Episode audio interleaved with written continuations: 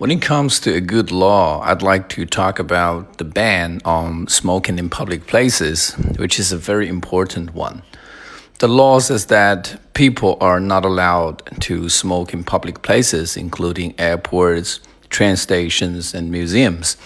If someone violates this law, he will be prosecuted and even sentenced. This law was carried out a couple of years ago by the government because smoking caused too many problems in the past. There are several aspects I'd like to talk about this law. First of all, this law is good for the health of the general public. When people smoke, they inhale a lot of toxic chemicals which can cause lung cancer. And those who are around them, such as women and children, will suffer from secondhand smoking, which is worse than first-hand smoke. Secondly, this law benefits public safety. Sometimes people throw around their cigarette butts which are still burning.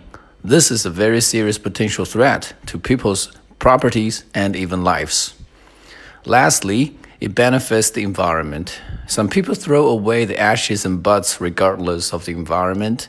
They make the city look dirty and messy, and this law could enhance the image of the city.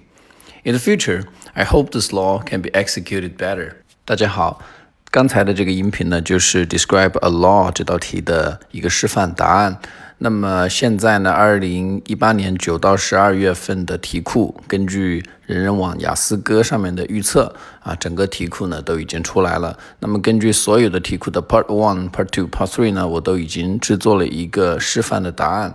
那么，对于有需求的同学，如果希望能够在短期之内解决一下这个口语的话呢，嗯，大家可以在淘宝中搜索店铺“长沙雅思”四个字啊，搜索店铺“长沙雅思”四个字，就可以找到购买的链接。如果有需要的同学呢，可以到淘宝去购买。